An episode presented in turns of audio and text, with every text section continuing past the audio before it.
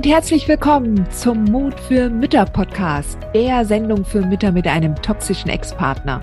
Ich bin Heidi Duda, Buchautorin, Coach und Gründerin von Midlife Boom. Ich zeige dir Wege auf, wie du dem Gefühl der Hilflosigkeit im Alltag oder auch im Familiengericht Lebewohl sagen kannst und endlich wieder in deine Stärke kommst, damit du zum Leuchtturm für dein Kind wirst.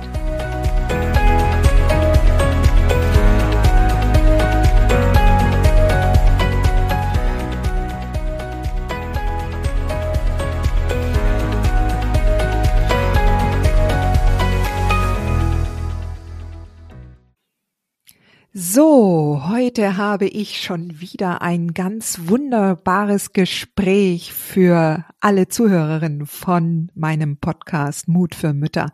Ich freue mich so, dass Lisa heute meine Gästin ist, die ähm, mir einerseits oder die uns allen erzählen wird, was sie erlebt hat und wie sie ähm, letztendlich sich auch so weit verändert hat in ihrem Mindset.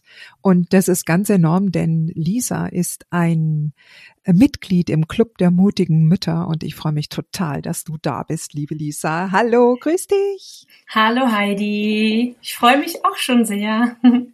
Du Lisa, ähm, bevor wir, bevor wir so äh, uns darüber unterhalten, wie und was du dich äh, oder inwiefern du dich verändert hast, erzähl doch erst einmal den Zuhörerinnen so ein paar Facts, so Basic Facts von dir, wie alt du bist, wie viele Kinder du hast und ob du jetzt mittlerweile schon wieder in einer neuen Beziehung bist oder ja, also so mal so ein paar Rahmenfakten aus deinem Leben.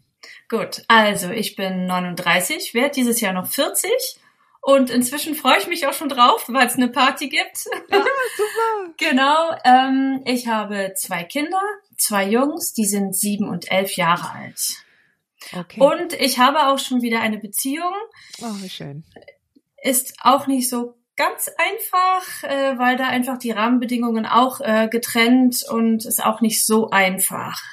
Mhm. Genau. Okay, also dein neuer Partner hat auch eine entsprechende Erfahrung und äh, Patchwork ist eine Herausforderung sozusagen. Ganz genau. Aber ihr lebt noch nicht zusammen? Nein. Okay, gut, gut. Also das sind so die, die, ähm, du hast also zwei, zwei Kids. Seit wann bist du denn von deinem Ex und dem Kindsvater getrennt? Also inzwischen sind es tatsächlich schon sechseinhalb Jahre. Oh, da war ja dein Jüngster 13 Monate. Wow, Wahnsinn. Mhm. Wahnsinn, ja. Du, ähm, wenn du dich zurückerinnerst zu der Zeit, als du mit dem Mann noch zusammen warst, wann hast du gemerkt, dass dein Ex ein toxisch oder narzisstischer Mensch ist? Als mein Großer drei Monate alt war. Als der Große drei Monate alt war. Okay. Mhm. Okay, also du hast es schon gemerkt zu einem Zeitpunkt, als dein Großer drei Monate alt war. Wie hat sich ja. das geäußert? Ähm, wir hatten eine Grundsatzdiskussion über Erziehung. Und da habe ich gemerkt, ähm, dass wir uns immer im Kreis drehen, dass wir überhaupt nicht weiterkommen und dass es überhaupt keinen Sinn hat, ähm, weil wir Konflikte nicht lösen können. So gar nicht. Mhm. Das war der erste Punkt und dann ging es halt weiter. So richtig gemerkt habe ich es irgendwann, als ich, ähm, es mir so bewusst wurde, dass ich so gar nichts mehr allein entscheiden darf und dass ich so gar nicht mehr ich selber bin und auch nicht sein darf. Wie hat sich das konkret geäußert? Kannst du dich noch an eine Szene erinnern, wie das ablief? Ähm, zum Beispiel bei der Einrichtung der Wohnung, jetzt ganz simpel aus dem mhm. Alltag. Ähm, ich habe den Vorschlag gemacht, das Bett doch weiter nach rechts zu stellen und dann habe ich einen Wutanfall mhm. von ihm bekommen, wie man denn so eine ekelhafte Idee haben kann und so blöd sein kann, dass man so eine dämlichen Vorschläge macht. Okay. Und da wusste mhm. ich, okay, das war so unter der Gürtellinie und das war nur ein Beispiel mhm. für dieses Verhalten. Mhm. Okay, also sowas, ich glaube, da können sehr, sehr viele Zuhörerinnen und ich auch mich damit äh, ähm, also in Verbindung bringen. Also sowas haben wir, glaube ich, alle dann schon mal erlebt. Also wo dann halt die Wutanfälle überhaupt nicht mehr in der Relation stehen zu dem Auslöser. Ja. Wenn ich mir jetzt vorstelle, jetzt mit dem mit dem Baby, als der als der große noch ein Baby war, ähm, du wolltest es trotzdem aber weiter versuchen, oder? Wieso bist du nicht damals gleich gegangen? Ich sag's jetzt mal so. Ähm, ja, es gibt einen ganz guten Grund. Ich habe damals schon mit einem Anwaltsbüro telefoniert. Oh, okay. Ja, ich war wirklich sehr verzweifelt und mhm. ähm, dort wurde mir gesagt, wenn ich auf Nummer sicher gehen möchte, dass das Kind bei mir lebt, dann muss ich bleiben. Was? Ja. Wow. Mhm. Das ist ja der Hammer. Also liebe Zuhörerinnen, solltet ihr jemals oder solltest du jemals sowas von einem Anwalt zu hören bekommen, ja, dann wären wir Mütter mit einem toxischen Ex-Partner keine Mütter mit einem toxischen Ex-Partner, sondern alle Mütter mit einem toxischen Partner. Ja, also das ist ein Ratschlag, also der uns in der Sklaverei halten würde, ja, wenn es danach gehen würde, dann demnach dürfte niemand ausziehen. Ja, ich meine, es in, es sind natürlich wichtige Fakten zu beachten, wenn man gegen den Willen seines Partners mit dem Baby oder mit dem Kind ausziehen möchte. Das sollte wohl überlegt und sehr wohl auch geplant werden mit einem Anwalt, der aber dann auf jeden Fall auf der eigenen Seite steht, ja. Und nicht äh, sagt, sie müssen jetzt in dieser Beziehung drin bleiben. Ja. Also das ist schon, schon der Hammer. Ja. ja, das fand ich auch und das hat mir auch halt damals solche Angst gemacht, mhm. ähm, dass ich mich nicht getraut habe und ich muss es auch zugeben, ich hatte immer noch die Hoffnung mhm. auf unser Bild, das wir doch alle haben, Vater, Mutter, Kind, Haus mhm. und Hund. Mhm. Und die Hoffnung war ich damals einfach noch nicht bereit, so aufzugeben. Okay. Ja, dann ist es weitergegangen. Also ihr wart ja dann noch, also bis der, bis der Jüngere dann kam, wie lief denn dann diese, diese kommenden zwei, drei Jahre? Wie liefen die denn? Die waren hart. Ich habe nebenbei auch noch mein, mein Referendariat gemacht, was mir eigentlich alles abverlangt, was ich so an Kräften hatte. Mhm. Und ich habe mich nachher wirklich nur noch um das Kind und um meine Ausbildung gekümmert und alles andere. Da habe ich ihm versucht, in Männersprache zu erklären, dass mein Speicherplatz belegt ist und dass ich keine ähm, Kapazitäten mehr habe, um jede Kleinigkeit im Alltag zu diskutieren, die ich falsch mache. Mhm. Mhm. Oh, ich, ich, ich, ich glaube, ich kann mir nicht vorstellen, wie diese Zeit damals für dich gewesen sein muss. Mhm. Ich glaube, ich kann es mir nicht vorstellen, ähm, Lisa. Jetzt, ähm, ja, also ich denke, da hast du schon ganz, ganz viel Respekt und Anerkennung verdient, liebe Lisa, denn eine Ausbildung und das Referendariat zu wuppen und dann noch das Kind und und diesen Mann, der dich sehr wahrscheinlich überhaupt nicht dabei unterstützt hat, sondern eher noch obendrauf noch viel, viel Stress draufgepackt hat. Also das ist schon eine Zeit gewesen, die unglaublich kräftezehrend gewesen sein muss. Ja, das war sie. Das habe ich auch gemerkt, weil ich, ähm, ich glaube, so 15, 16 Kilo mehr gewogen habe, als ich jetzt wiege. Und das war ah. wirklich schon am Limit. Ähm, meine beste Freundin hat immer ganz liebevoll gesagt, Lisa hat sich eine Schutzschicht angefuttert. Ja, und ich möchte nicht wissen, wie viele, wie viele Mamas da draußen diese Schutzschicht mhm. auch noch haben. Ja, weil ich gehörte ja damals auch dazu. Ja, ja. sag mal, ähm, es ging, du hast vorhin erzählt, du bist dann ausgezogen, hast du dich getrennt, als dann äh, der der Jüngere dann auf der Welt war ähm, mit mit elf, zwölf Monaten oder hat der Ex die Beziehung dann beendet? Nein, das war ich. Okay. Ähm, das zweite Kind kam, weil ich ähm, dann doch noch mal einen ganz großen Hoffnungsschimmer hatte. Hey, das könnte noch mal funktionieren. Er hatte damals von seiner Arbeit wurde er freigestellt, war zu Hause, hat im Garten gar, ganz viel gemacht, hat im Haushalt mitgeholfen. Ich dachte, oh Mensch, das könnte ja vielleicht Ach, doch toll. noch was mhm. werden. Und ähm, so wie ich schwanger war, wendete sich das Blatt und ich wurde so, also ich glaube, ich wurde in meinem Leben selten so abgewertet und so schlecht behandelt wie in dieser Zeit. Ich hatte ganz doll mit Übelkeit zu kämpfen und er hatte null Verständnis und ich hatte immer nur das Gefühl, ich bin schlecht und alles, was ich mache, ist doof und falsch. Und während der Schwangerschaft habe ich dann beschlossen, okay, das halte ich nicht aus, das will ich für mich nicht und das will ich auch für die Kinder nicht. Mhm.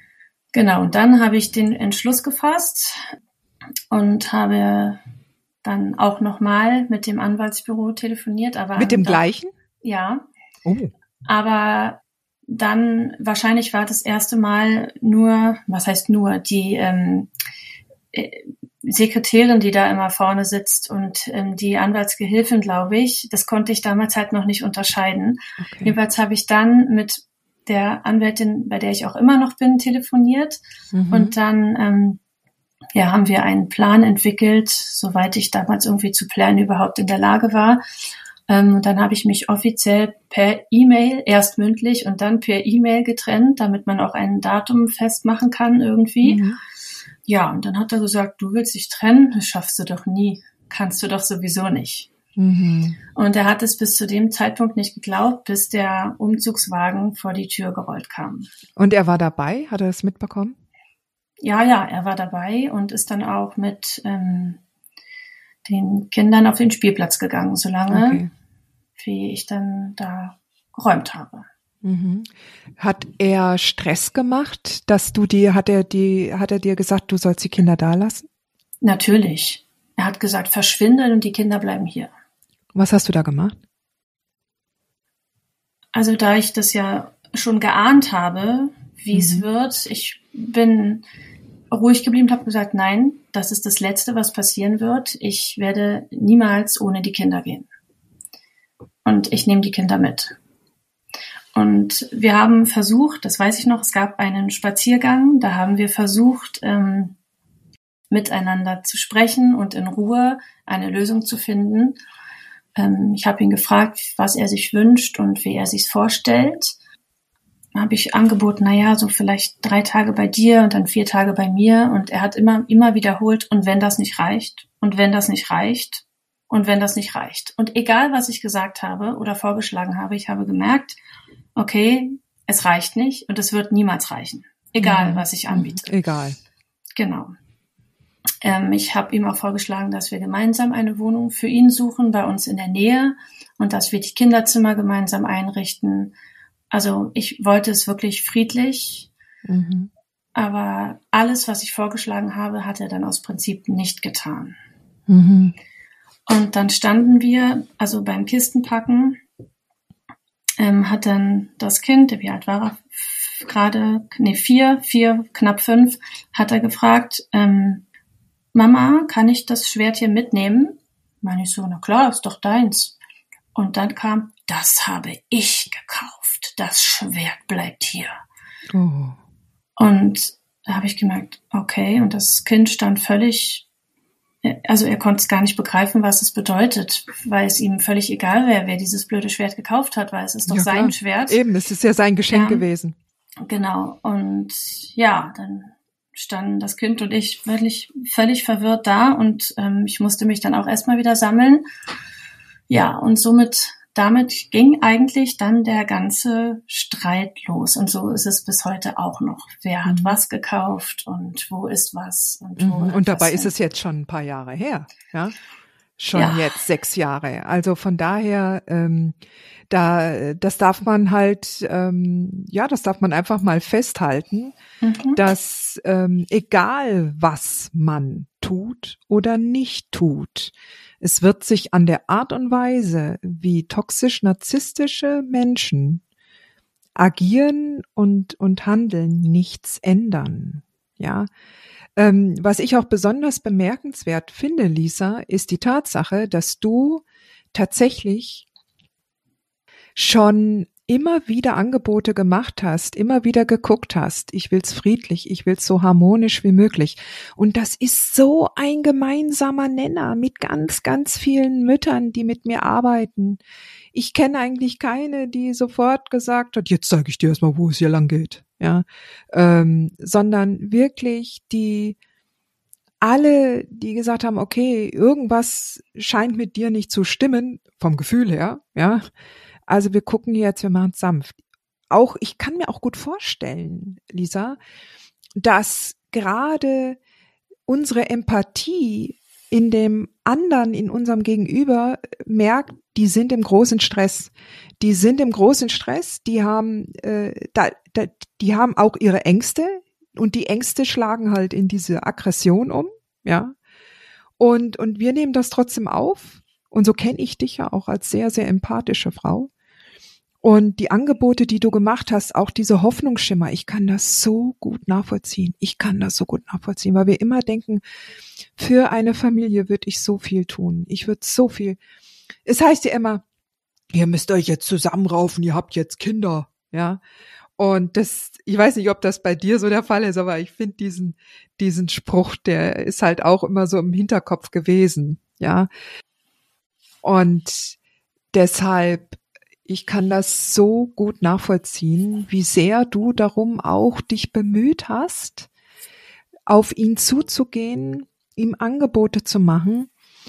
Und wie,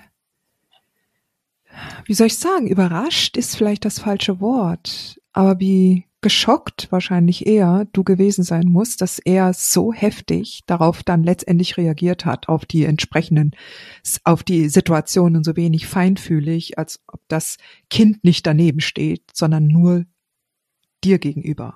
Ja, und so ist es bis heute geblieben.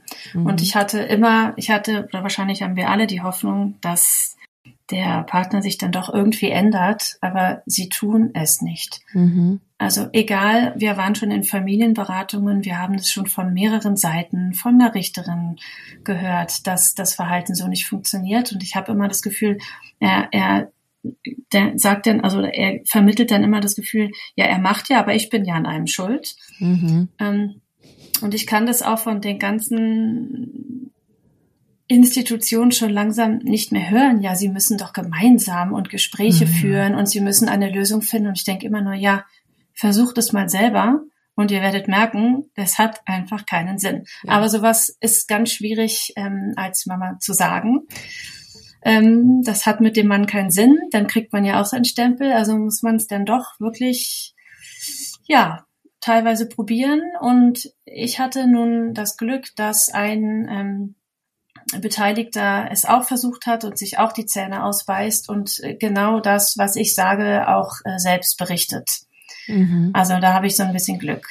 Aber auf der anderen Seite, weißt du, ich denke halt auch, dass das ähm, vielleicht, dass wir alle am Anfang in dieser Situation sind. Jetzt gehen Sie doch mal auf den Kindsvater zu. Jetzt, also jetzt, äh, wenn Sie ihm mal entgegenkommen, dann kommt er Ihnen auch entgegen. Ich meine, das Helfersystem muss halt auch so eine neutrale Position einnehmen, versucht halt auf beide so einzuwirken, was natürlich in unseren Ohren und Augen immer wie Hohn klingt, vor allen Dingen, weil die halt auf der anderen neutraleren Seite stehen und wir denken nur immer, hey, das würde, das funktioniert mit normal tickenden Menschen, ja, aber, aber nicht mit Menschen, die auf gar keinen Fall, auf gar keinen Fall das Gefühl bekommen wollen, jemals zu verlieren, egal, sei es eine Tasse weniger aus dem Hausstand zu kriegen oder das Kind weniger zu kriegen oder Unterhalt zu bezahlen oder was auch immer, ja. Genau. Das klingt so, so, so banal, der Streit um die Tasse, aber im Alltag mit so einem toxischen Ex-Partner geht es wirklich mal ganz äh, vereinfacht gesprochen um eine blöde Tasse und da werden solche Energien hin und her geschleudert wegen einer mhm. blöden Tasse. Ja, und das gilt es dann zu unterbrechen. Genau. Und ähm, jetzt, ähm, wenn ich dich jetzt mal so frage, ja, bereust du den Schritt, dass du, ich meine, es ist ja danach dann richtig losgegangen, erst nach der Trennung. Aber hast du das jemals bereut, gegangen zu sein? Nein, niemals. Okay. Ich erinnere mich, ich weiß nicht, an welchem Tag nach dem Umzug es war. Ich stand an meinem Fenster und habe gedacht, oh, ein ja. Glück, ich bin frei, ich habe es mhm. geschafft, ich habe endlich, endlich, endlich mein Leben wieder. Oh ja, das kenne ich. Da wusste ich ja noch nicht, was alles kommt, aber es fühlte sich auf jeden Fall schon wunderschön an. Ja. Und ich, ich würde es, ich würde es immer wieder tun. Wahrscheinlich hätte ich es dann schon ein bisschen früher getan, aber mhm. ähm, ich bereue es nicht, gar nicht. Mhm, mhm. Ja, ich denke halt auch. Auch wenn du jetzt im, auch wenn du im, im Nachhinein vielleicht irgendwann mal gedacht hast, ach, hätte ich das schon viel früher durchgezogen, weißt du, es kommt alles zur richtigen Zeit. Es kommt irgendwann, irgendwann ist mal so dieser, dieser Punkt erreicht, wo der Partner eine, eine so wichtige Schwelle überschreitet, die nicht mehr eigene Würde auf einmal so aufbegehrt und man einfach gar nicht mehr anders etwas anders machen kann, als zu gehen. Also es bleibt einem dann quasi vom eigenen inneren Selbst, vor der eigenen inneren Selbstachtung keine andere Wahl mehr. Ich muss jetzt gehen. Ich muss jetzt gehen, weil meine Selbstachtung gebietet es mir. Es geht nicht mehr. Aber bis dahin, ja, ist man nachher verwundert, wie viel man sich hat anhören lassen. Ja. Und mit sich machen lassen, halt alles auf Basis eines Glaubenssatzes, dass zu, dass man eine glückliche, intakte Familie bewahren möchte, auch wenn es schwierig ist. Ja. Mhm. Das hast du so schön ausgedrückt, Heidi. Da habe ich richtig Gänsehaut bekommen. Mhm. Ich erinnere mich dann auch, es kommen jetzt auch so leicht, es ist ja schon eine Weile her, so Momente zurück, wo ich wirklich mich so furchtbar behandelt gefühlt habe und ich habe ich hab sogar geschafft, ihm das zu sagen. Und ich konnte noch sagen, weißt du, das, was du jetzt gerade sagst, das verletzt mich so sehr. Ich habe gar keine andere Wahl. Ich muss jetzt emotional einen Schritt zurück machen. Mhm, und das habe ich, das habe ich öfter gesagt und irgendwann habe ich gesagt, ich stehe jetzt emotional mit dem Rücken an der Wand. Ich kann keinen Schritt mehr zurück machen. Ich, so werden wir das nicht schaffen. Ich muss irgendwann gehen. Mhm. Mhm. Und ich war so enttäuscht darüber, dass es so gar nichts bewirkt hat, als hätte ich es mhm. nicht gesagt. Mhm. Also die ganze, deine ganze, du, du, du, du hast deine, deine Seele und dein Herz sprechen lassen und das ist nicht gehört worden, oder? Gar nicht, überhaupt mhm. gar nicht. Und ich, kenn, ich hatte, bin auch ähm, viele Phasen durchlaufen und habe, ähm, am Anfang habe ich mich geöffnet, dann habe ich geweint, irgendwann habe ich nur noch geschrien mhm. und dann habe ich gar nichts mehr gesagt. Mhm. Und als ich gar nichts mehr gesagt habe, ähm, habe ich, das war dann für mich, okay, ich habe damit jetzt abgeschlossen, jetzt muss ich nur sehen, wie komme ich hier so gut wie möglich raus. Lisa, du bist dann gegangen und du hast ja schon gesagt, es ging danach so richtig los. Hattet ihr ähm, gleich irgendwelche Gerichtsverfahren oder so, kam ja. das ja später? Nein, nein. Also ich, ähm, er hat ja gesagt, verschwinde und die Kinder bleiben hier. Also musste ich mich rausklagen. Ich musste wirklich mhm. schon vor Gericht gehen und mir die sozusagen die Erlaubnis holen, dass ich ausziehen darf mit den Kindern. Okay, also er hat es tatsächlich in dem Moment, wo du, wo der Umzugswagen da stand, Nein, nein, andersrum. Das, okay, ich, ich musste das vorher machen. Ich ähm, genau, ich bin nicht ausgezogen, bevor der Umzugs. Also ich habe erst, ich musste, habe mir erst sozusagen die Erlaubnis in dem Sehr Sinne gut. Geholt und dann habe ich erst alles bis zum Schluss geplant. Das habe ich aber auch mit meiner Anwältin abgesprochen und ganz viel mich abgesichert, weil ich mich, ich bin halt so geschwommen, ich kannte mich ja gar nicht aus. Eben. Jetzt, das ist auch ganz wichtig für alle anderen Zuhörerinnen dieses Podcasts und dieser Folge. Ja, denn wirklich gerade mit hochtoxischen Männern und Kindsvätern plant den Auszug. Nicht zuerst ausziehen und denken, ich stelle ihn vor vollendete Fakten und danach spreche ich mit dem Anwalt. Äh, äh. Ja, also was halt maximal möglich ist, zuerst ins Frauenhaus, wenn es physische Gewalt gibt. Aber jetzt in dem Fall, wenn man weiß, okay, ich kann mit dem Mann nicht zusammen sein, Anwalt suchen, auf meiner Seite gibt es einen entsprechenden Blogartikel, wie man einen guten Anwalt findet, ja, der dann auch tatsächlich die, die richtigen äh, Schritte einleitet. Und dann entsprechend sich die offizielle Erlaubnis holen von den Ämtern, von den Behörden und dann erst den Umzugswagen bestellen.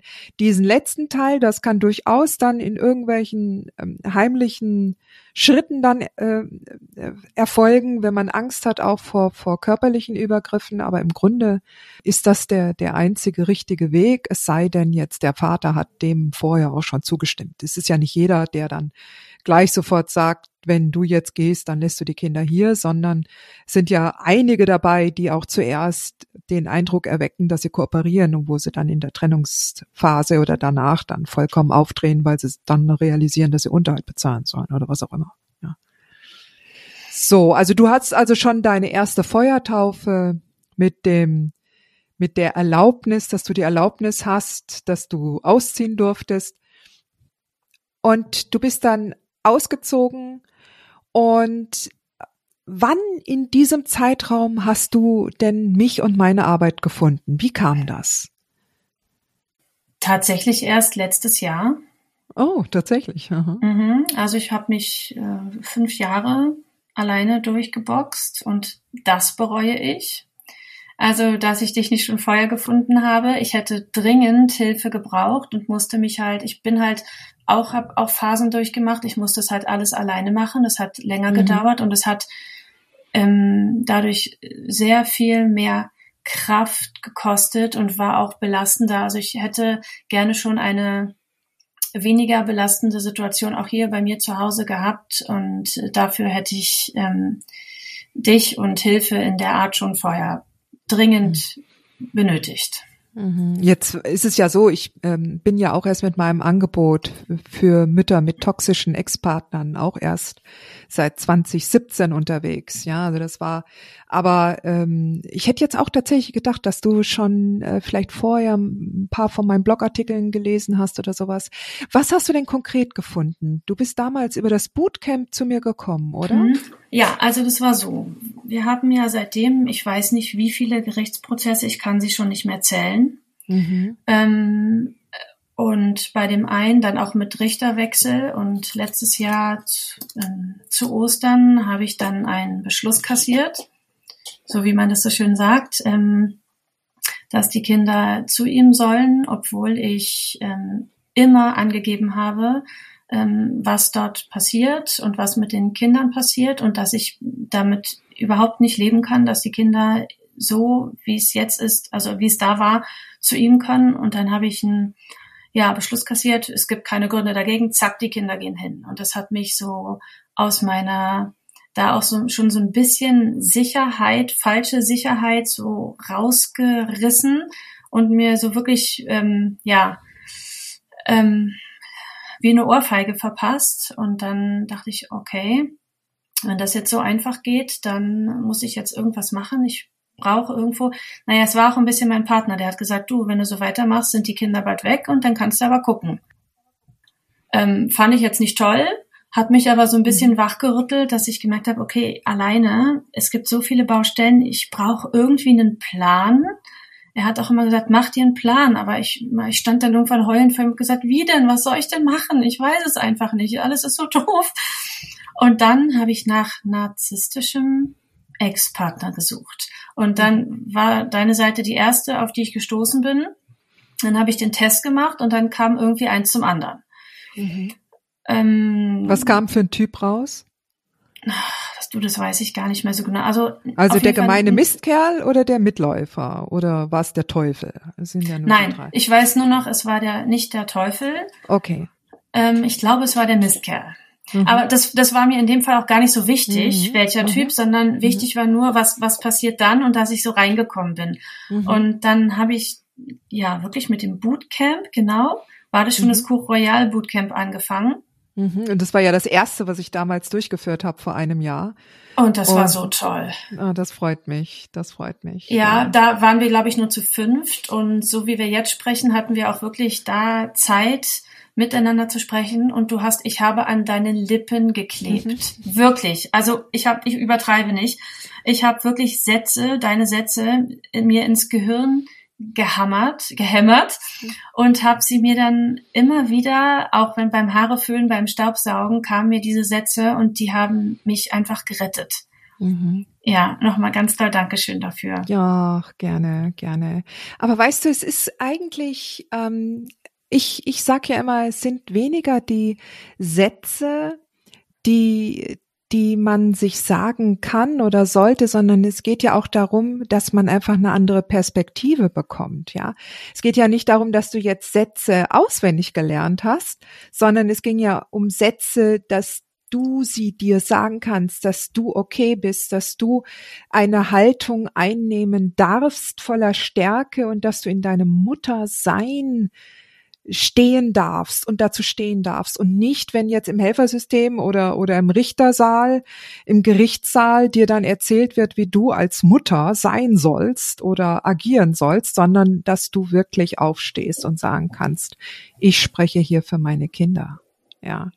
Genau, also ähm, verstehe mich nicht falsch. Ich habe mhm. nicht auswendig gelernt, ich was weiß, ich sagen ich soll, mhm. sondern die Sätze, ich bin ein Leuchtturm für meine Kinder.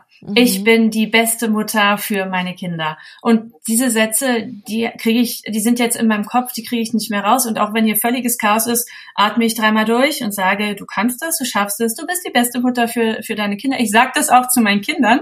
Und der Große amüsiert sich dann, ja Mama, du bist ja auch unsere einzige Mama. Aber es ist genau, und deshalb wollte ich das auch nochmal äh, verifizieren, ja.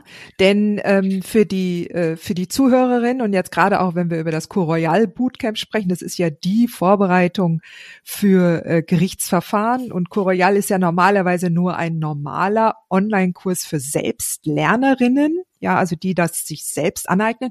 Und das Bootcamp war halt äh, damals vor einem Jahr als ich das das erste Mal gemacht habe, halt einmal so eine sogenannte Live-Runde. Also ich gesagt habe, okay, wir gehen jetzt alle zusammen durch Royal und ich coache noch zusätzlich dazu, was es normalerweise in einem Kurs nicht gibt, weil ich das, weil das mein Terminkalender gar nicht mehr hergibt. Aber da habe ich halt gesagt, okay, jetzt so vier Wochen am Stück, jede Woche konzentrierter Fokus, Royal und wenn die Frauen da eine Verhandlung hatten, dann habe hab ich die halt entsprechend gecoacht und jeder hat das mitbekommen und, und konnte noch von den anderen Frauen lernen. Und diese Sätze, und das ist halt ganz wichtig, gerade so in diesem Gerichtskontext, das sind halt keine Rechtssprüche oder sonst was oder rechtlich relevante Paragraphen, sondern es geht hier wirklich um das Mindset und darum, dass man sich nicht klein machen lässt, ja. Und gerade, du hast es ja erzählt, wie dein Ex dich immer betitelt hat. Und wenn du dir sowas vier, fünf Jahre lang angehört hast in eurer Beziehung, ja, dass du nichts kannst, nichts bist, nicht gut bist, nicht wertvoll bist, überhaupt was du alles nicht bist und nicht kannst. Das ist ja in erster Linie Projektion dieser Herren, ja. Es ist ja Projektion. Sie, sie gucken ja nicht dich an, sondern sich selbst wie in einem Spiegel. Aber es kommt trotzdem bei uns an, weil wir das nicht wissen. Und wir denken, was, wie, was ist mit mir falsch? Um Gottes Willen. Und weil wir das dann so alles so auf uns beziehen, deshalb ist es halt auch, diese Sätze, die ich dann sage, die sind immer wieder die Erinnerungen, das, was wirklich der Fall ist, ja. Dass wir alle die besten Mütter für unsere Kinder sind. Und dass alles genauso richtig ist, wie es ist, ja. Und wenn wir dieses Gefühl haben, Moment mal, das, was mein Ex da beschreibt und was gerade so gut landet im Gerichtssaal bei den anderen, die ihn nicht kennen, ich weiß, dass das bei uns eine andere Wahrheit ist, dass das nicht stimmt, dass, dass die Kinder etwas anderes brauchen, ja. Genau, da war dein mhm. Satz, ich weiß, was ich weiß. Mhm. Mhm. Also und, und dadurch, durch diese Sätze, komme ich auch wieder in die Ruhe rein und dann komme ich in dieses Mindset, was ähm, mit der Superheldin und das, mhm. das ist in dem Fall meine beste Freundin. Mhm. Und also ich habe den, den Coup Royal ja gemacht hier zu Hause mhm. und ich, ich ähm, meine Freund, mein Freundeskreis ist sowieso ein, eine ganz wichtige Stütze und Hilfe für mich. Und da mhm. habe ich auch immer ähm, mein Selbstbewusstsein dadurch behalten können, weil ich dachte, wenn ich so tolle Freundinnen habe, hm. dann kann ich gar nicht so doof sein, wie er die ganze Zeit gesagt hat. Weil wer so tolle Freundinnen hat, der muss selber auch toll sein. Ja, Mhm. Wahnsinn. Genau, das hat, daran musste ich mich dann immer so ein bisschen hochhalten. Inzwischen bin ich da ganz gut angekommen. Und wir haben auch ähm, in Gerichtsverhandlungen ist nicht mehr so, dass er da Plädoyers hält und ihn alle toll finden. Das läuft bei uns ein bisschen anders. Ja, also es ist, ich denke auch, dass sich das immer so, du weißt, ich beschreibe das ja auch mal mit Wellen. Es Mhm. mag die ersten, die ersten Gerichtsverhandlungen können durchaus sehr ernüchternd ablaufen. Und ähm, aber trotzdem, wenn man die dann mal eine Weile erlebt hat und jeder Richter wird irgendwann einmal auf diesen Trichter kommen, was ist mit dem los? Ja, also gerade weil sie auch nicht immer diese Maske so hochhalten können. Ja, da muss man teilweise einfach nur ruhig bleiben und einfach mal die Bühne überlassen und das wirken lassen und dann aber trotzdem ganz ruhig und souverän die eigene Sache und die der Kinder vertreten. Ja. Genau. Darf ich noch ganz kurz sagen, also bevor ich da, dein Cour Royal gemacht habe, da hatte ich ja dann auch, war ich auch schon vier, fünf Mal oder so im Gericht. Und ich habe mich jedes Mal gefühlt wie ein Häufchen Elend. Mhm. Also ich habe gezittert, mir war kotzübel, ich musste ständig aufs Klo, es war wirklich, ah, ich habe mich nicht gut gefühlt. Es wurde dann während der Verhandlung besser, weil ich dann halt auch meine Position gespürt habe und das Mhm. wurde, also es wurde dann besser, aber vorher war es furchtbar. Und nachdem ich den Kurs gemacht habe, hatte ich seitdem eine Verhandlung noch und ich bin wirklich ganz anders reingegangen. Ich habe Oh, meine super. Superheldin, ich hatte meine beste Freundin, ich hatte sogar ihr Parfum in der Nase und bin, ja, es ist verrückt. Also manchmal habe ich auch gedacht, ach, was Heidi da erzählt, was ist denn das für ein Quatsch? Und dann funktioniert das, da habe ich, da war ich richtig geflasht. Und Mhm. ich bin mit, mit der positiven Energie meiner besten Freundin war ich, bin ich schon hingefahren. Ich habe vorher sogar noch Klavier gespielt und gesungen. Da dachte mein Freund schon, oh Mann, jetzt dreht sie völlig durch. Aber es war total toll und ich bin da wirklich ganz anders reingegangen und auch ganz anders wieder rausgegangen. Das glaube ich dir. Das Ja. glaube ich dir. Ach ja. Ich äh, muss auch sagen, du bist so ähm, offen gewesen, auch in den Coachings. Ja, also du warst ein ganz und bist immer noch ein ganz wunderbarer Coachee, ja, wie das so, also jemand, der coachbar ist, ja, und Ja. dann auch entsprechend diese andere Perspektive, für die ich halt stehe, ja, dann auch aufnimmt und das dann auch umsetzen kann. Ja, also das ist wirklich, ähm, ich habe das ja beobachtet. Jetzt warst du ja im Bootcamp und bist dann danach in den Club gegangen. Wie war das denn dann für dich? Was hatte der Club noch zusätzlich dazu beigetragen? Also erstmal dieses Gefühl, ich bin nicht allein. Ich war ja geflasht von den ganzen Frauen. Ich dachte ja, so ein, so ein Exemplar wie ich habe, gibt's nicht nochmal. Ja. Mhm. ähm, ich dachte es wirklich. Also ich sage das nicht, ich dachte das wirklich. Sowas ist, sowas gibt es nicht nochmal. Aber anscheinend gibt es die ja doch. Und mir hat es geholfen, also am Anfang habe ich mich noch ein bisschen verloren gefühlt, weil ich nicht so richtig wusste, ach, was mache ich denn? Und ich war so voller Tatendrang, was will ich denn jetzt alles machen? Und dann war es auch viel zu viel.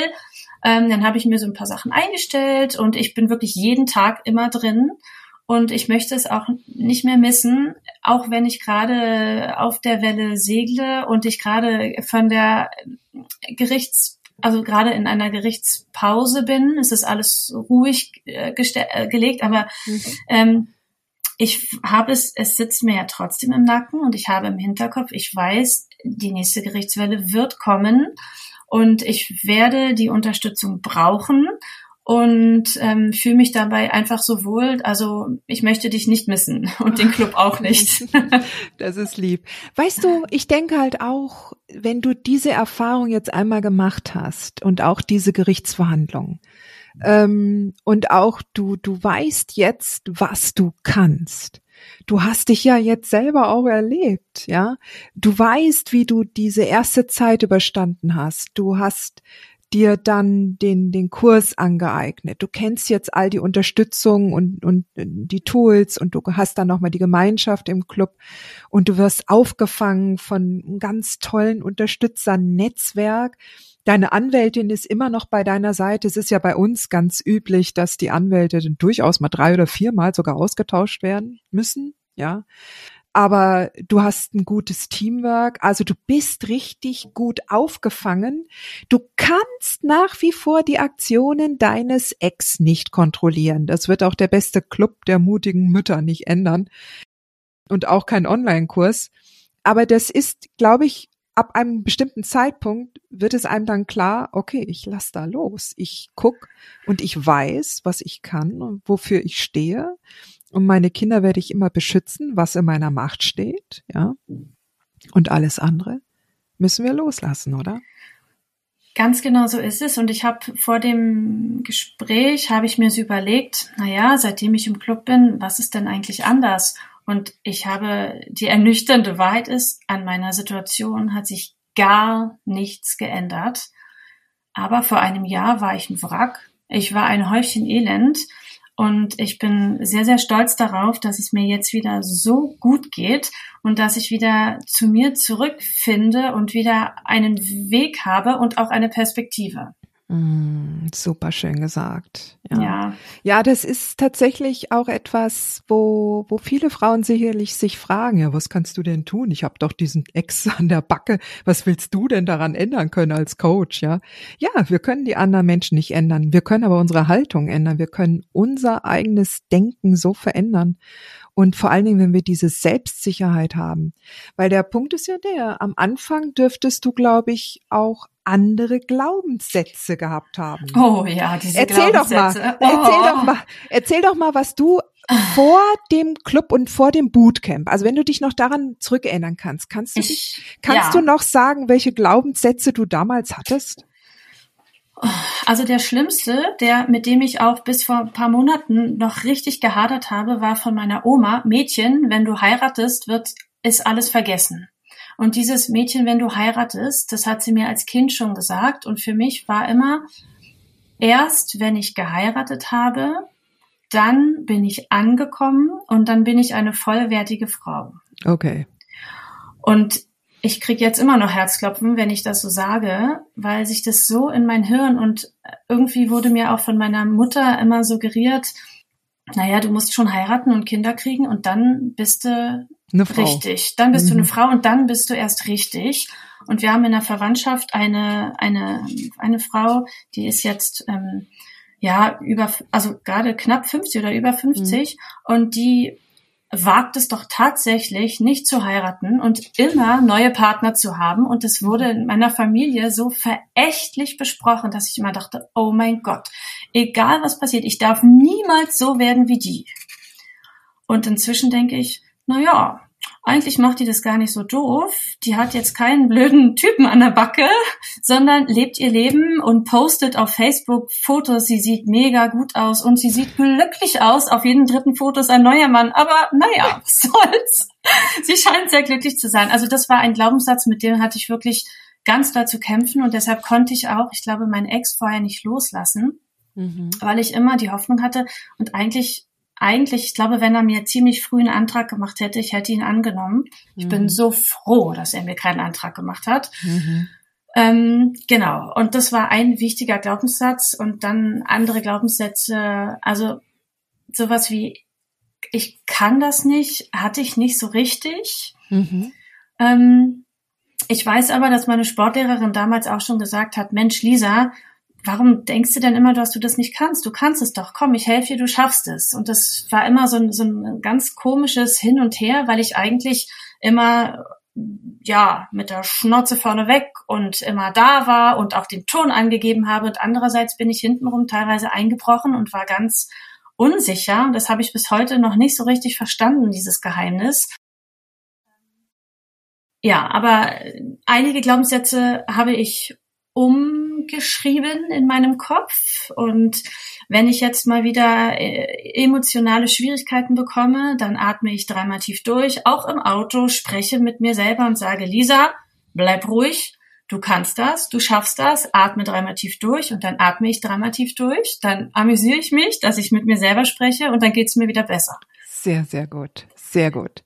Sag mal, wie ist heute die aktuelle Situation bei dir? Wenn du, ähm, wie, wie, wie sieht jetzt im Moment gerade eure Umgangs- und Sorgerechtssituation mhm. aus? Also wir haben weiterhin das gemeinsame Sorgerecht. Mhm. Ähm, wir haben, ich glaube, fünf offene Prozesse, auch um Sorgerecht und um begleiteten Umgang und Kindeswohlgefährdung, also irgendwie das volle Programm.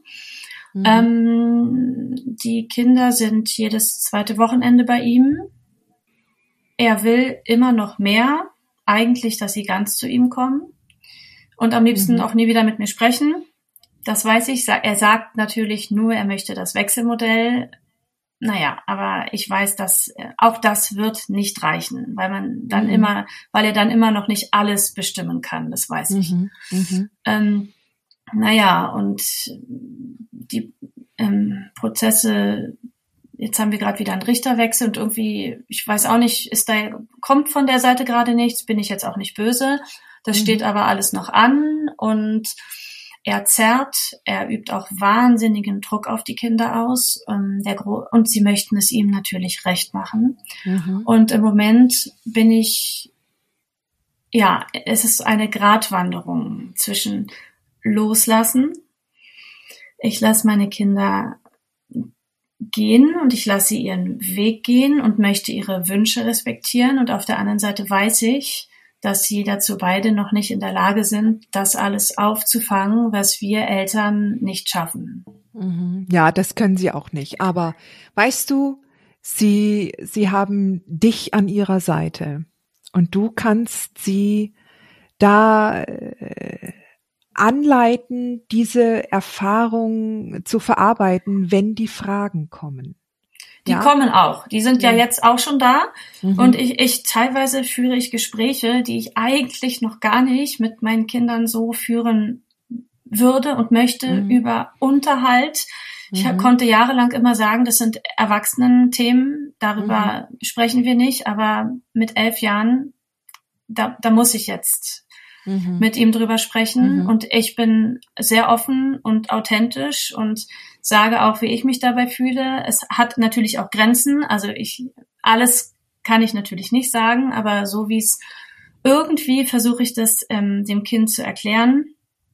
Ja, manchmal gelingt es mir auch nicht so gut und dann denke ich hinter mir, hinterher, ach, naja, da hättest du doch lieber ein bisschen weniger gesagt oder doch nochmal einen Stopper vorgemacht, aber ich werde mit den Gesprächen konfrontiert.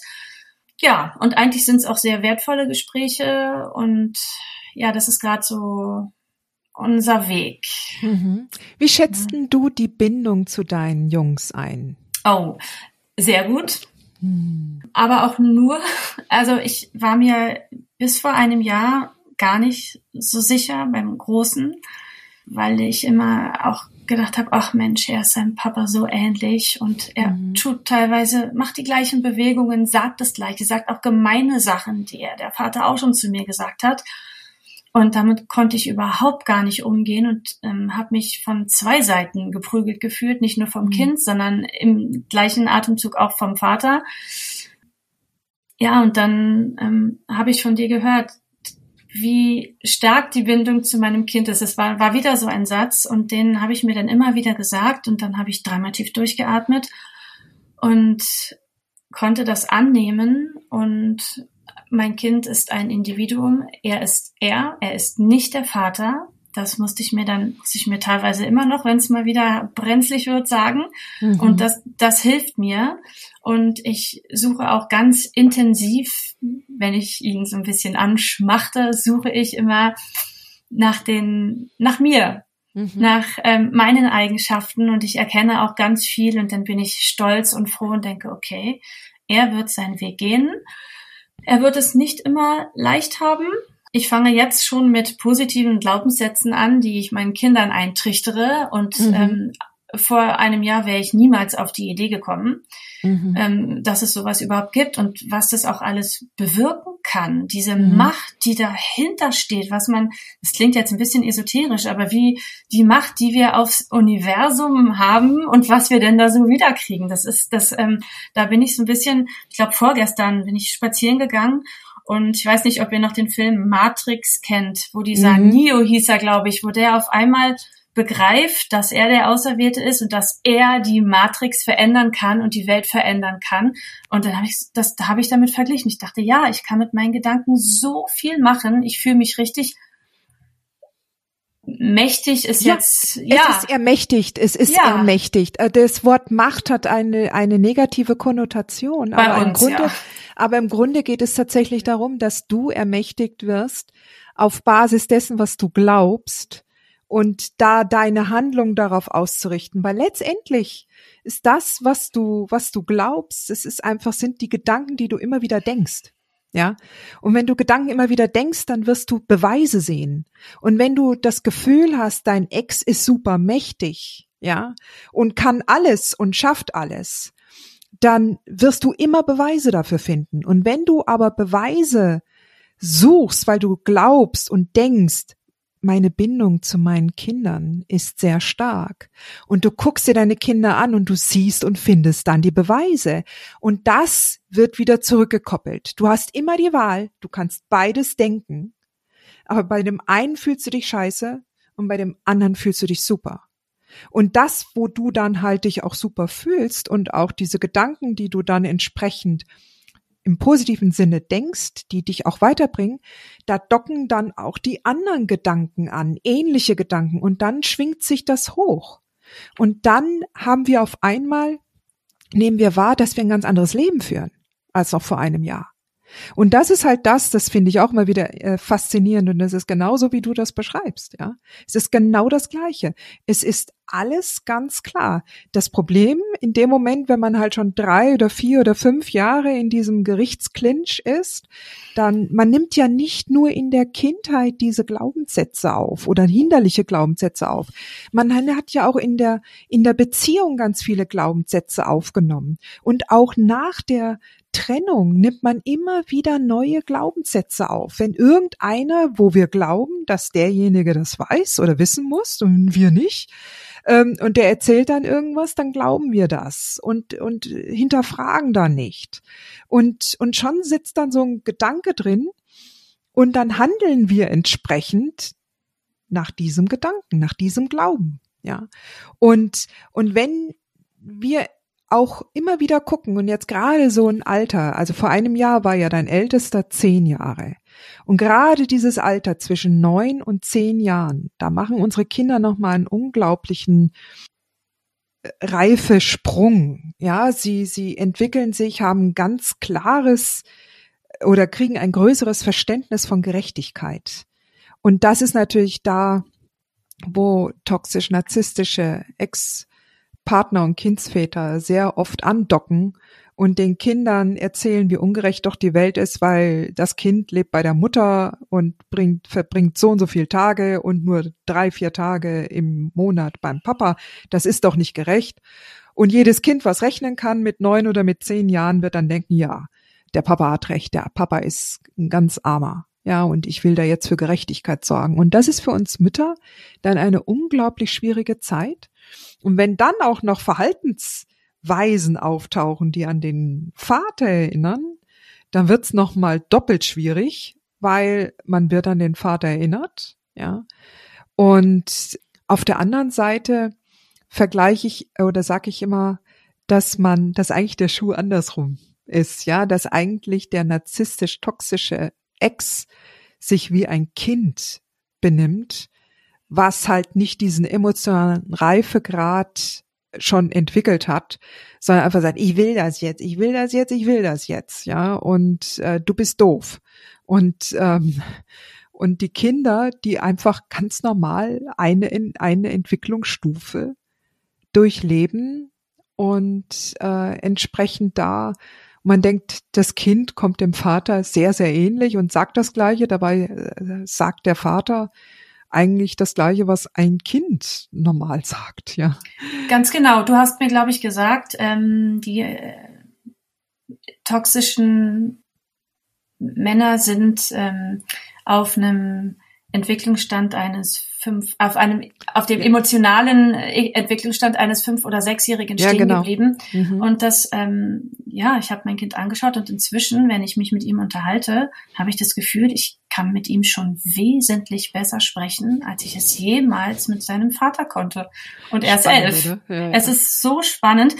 Ähm, ich nochmal zu den Glaubenssätzen zurück. Ich versuche jetzt oder ich spreche mit meinen Kindern auch schon darüber, ähm, auch über den Vater. Also sie wünschen sich das auch. Ähm, mhm. Sie fangen auch an und dann ähm, geht es auch darum, dass der Papa ja so unglücklich und so traurig ist und dass es ihm immer so schlecht geht. Und sie sagen natürlich nicht, ja, wir wollen, dass es Papa besser geht. Und deswegen, das, das haben sie schon verstanden, dass das ganz schlecht ankommt, wenn sie das sagen. Ähm, also nicht bei mir, sondern mhm. im Helfersystem. Mhm. Ähm, und deswegen ähm, versuche ich ihnen, also ich, ich sage ihnen, jeder Mensch ist für sein eigenes Glück selbst verantwortlich und mhm. jeder Mensch kann sich selber glücklich machen. Mhm. Und dann sage ich, leider hat Papa noch nicht verstanden, wie das funktioniert, dass er, dass nicht ihr ihn glücklich machen könnt, sondern dass das von ihm auskommen muss und dass er nur alleine sich glücklich machen kann. Und dann übe ich mit meinen Kindern. Der Kleine ist ähm, ja eher so ein Sonnenschein, der hat es so mitgegeben, also der hat es mhm. mitbekommen, dieses ähm, Glücklichsein. Wenn der Große wegen irgendwas heult, sitzt der Kleine daneben und sagt, ach, ist mein Leben schön. Ja. Oh Wirklich, habe ich erlebt, ja. Ähm, und ich bringe ihnen beiden bei, auch wenn eine Situation ganz blöd ist, einfach zu sagen, ach, so schlimm ist es doch gar nicht. Eigentlich ist es doch gar nicht so schlimm und ich fühle mich gut. Ach, und was bin ich glücklich? Und dann steigern sie sich da so rein und das funktioniert. Ach, Der Große findet es manchmal ein bisschen albern, aber mhm. auch wenn er es albern findet, ich sage es so oft, dass es irgendwann einfach angekommen sein muss und ich hoffe, dass er das, oder ich bin mir ziemlich sicher, dass er das dann auch mal, auch wenn er es nur heimlich benutzt, aber er wird es benutzen und so wird er seinen Weg gehen können. Ja, weißt du, ich denke halt auch, es gibt auch in der Pubertät äh, immer Phasen, da ist dann halt einfach alles blöd, dann stellen die die Ohren auf Durchzug, ist auch in Ordnung, weißt? Dann dann müssen sie halt entsprechend dann dagegen rebellieren, ja, um sich auch lösen zu können. Also ich finde das auch vollkommen in Ordnung. Aber weißt du, das, was du so von der Grundhaltung jetzt deinen Kindern mitgibst, daran werden die sich immer erinnern können. Das hat meine Mutter damals auch schon gesagt.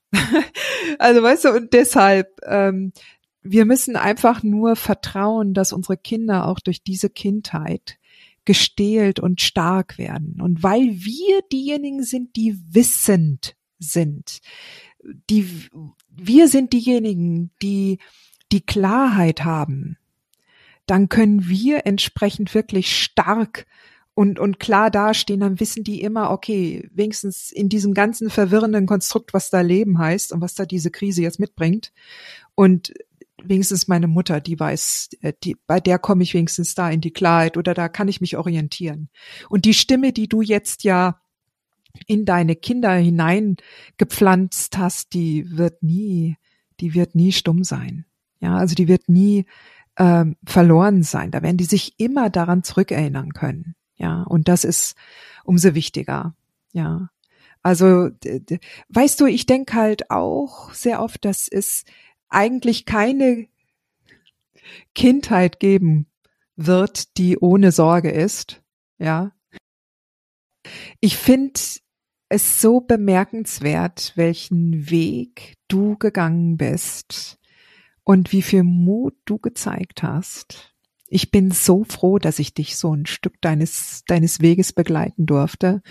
Und ähm, ich sehe ja auch, wie viel du da im, im Club auch da mit einbringst und wie du, ja, wie du einfach, wie das alles auch aus deinen Poren raus tropft, wie du jetzt äh, eine, eine neue Aura um dich aufgebaut hast. Ja, also voller Stärke, voller Beherztsein und Zuversicht, dass du das rocken wirst und auch mit dieser Klarheit da loszulassen, wo du loslassen musst. Ja, nämlich da, was kann ich bei dem Mann verändern?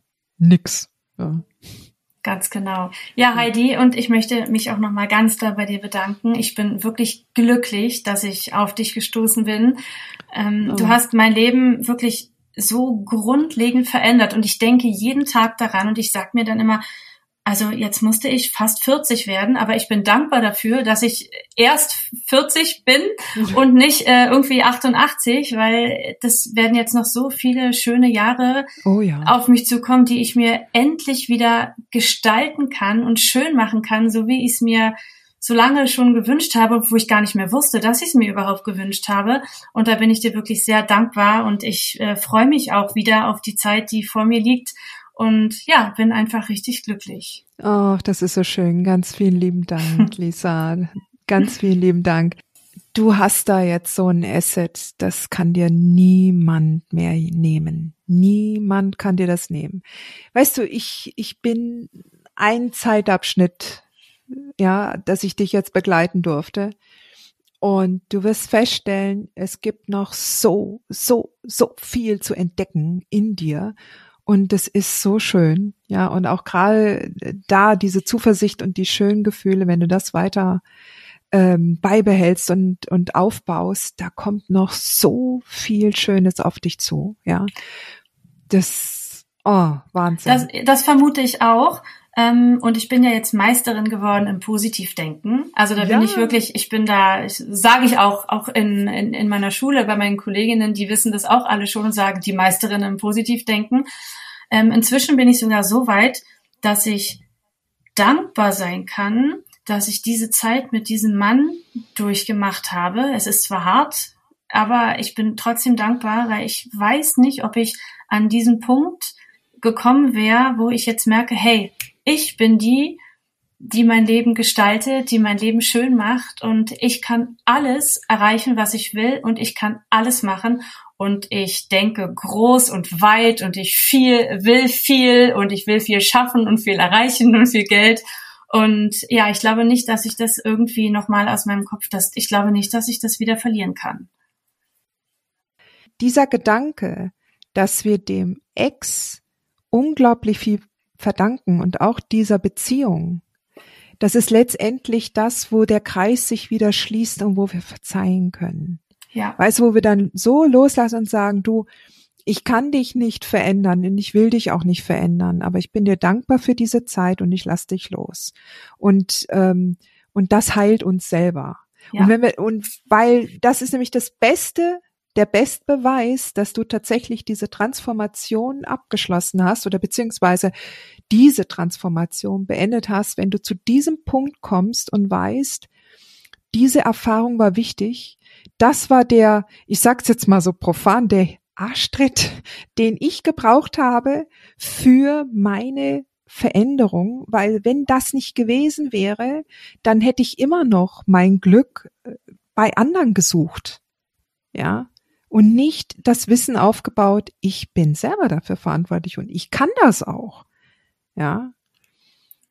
Genau. Ähm, das war ein sehr heftiger Arschtritt. ähm, und also was ich, ich habe ja auch noch den das Angstseminar besucht bei dir.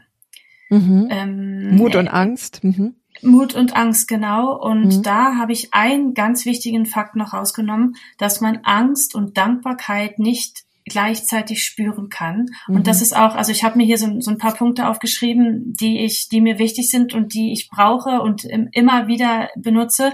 Und als ich das letzte Mal eine Angstattacke hatte, was ähm, schon eine Weile her, aber ich habe ganz bewusst gesagt, okay, jetzt zählst du alles auf, wofür du dankbar bist und auch das funktioniert. Mhm. Also ich, ich bin da immer richtig schockiert, wie gut ähm, dass es wirklich funktioniert. Mhm. Und ich bin ruhiger geworden, ich atme normal, der, der Schre das schreckliche Gefühl im Magen lässt nach, das Zittern lässt nach. Und genau, das sind so meine, mhm. meine Dinge, die ich jetzt immer wirklich im Alltag benutze und die mir helfen. Mhm. Sehr gut. Das ist ein, ein sehr gutes Schlusswort, liebe Lisa. Ich wünsche dir alles, alles Liebe. Ja, wir sehen uns ja dann sowieso jetzt noch dann in den nächsten Coaching-Sessions, ganz bestimmt im Club. Und vielen lieben Dank für deine Zeit. Hat dir diese Folge gefallen? Dann freue ich mich, wenn du diesen Kanal abonnierst, damit du auch keine neue Folge mehr verpasst. Und solltest du noch nicht den Mutmach Freitag abonniert haben, dann lade ich dich herzlich ein, das hier auch nachzuholen. Du findest in den Show Notes unten den Link dazu. Der Mutmach-Freitag ist etwas ganz Besonderes. Jeden Freitag bekommst du dann in deine E-Mail-Inbox eine Information, wenn ich jetzt zum Beispiel einen neuen Blogartikel geschrieben habe oder du erfährst weitere hilfreiche Tipps und Werkzeuge, die das Wochenende für dich einläuten. Ich freue mich, wenn du mitmachst und wünsche dir noch einen wunderschönen Tag.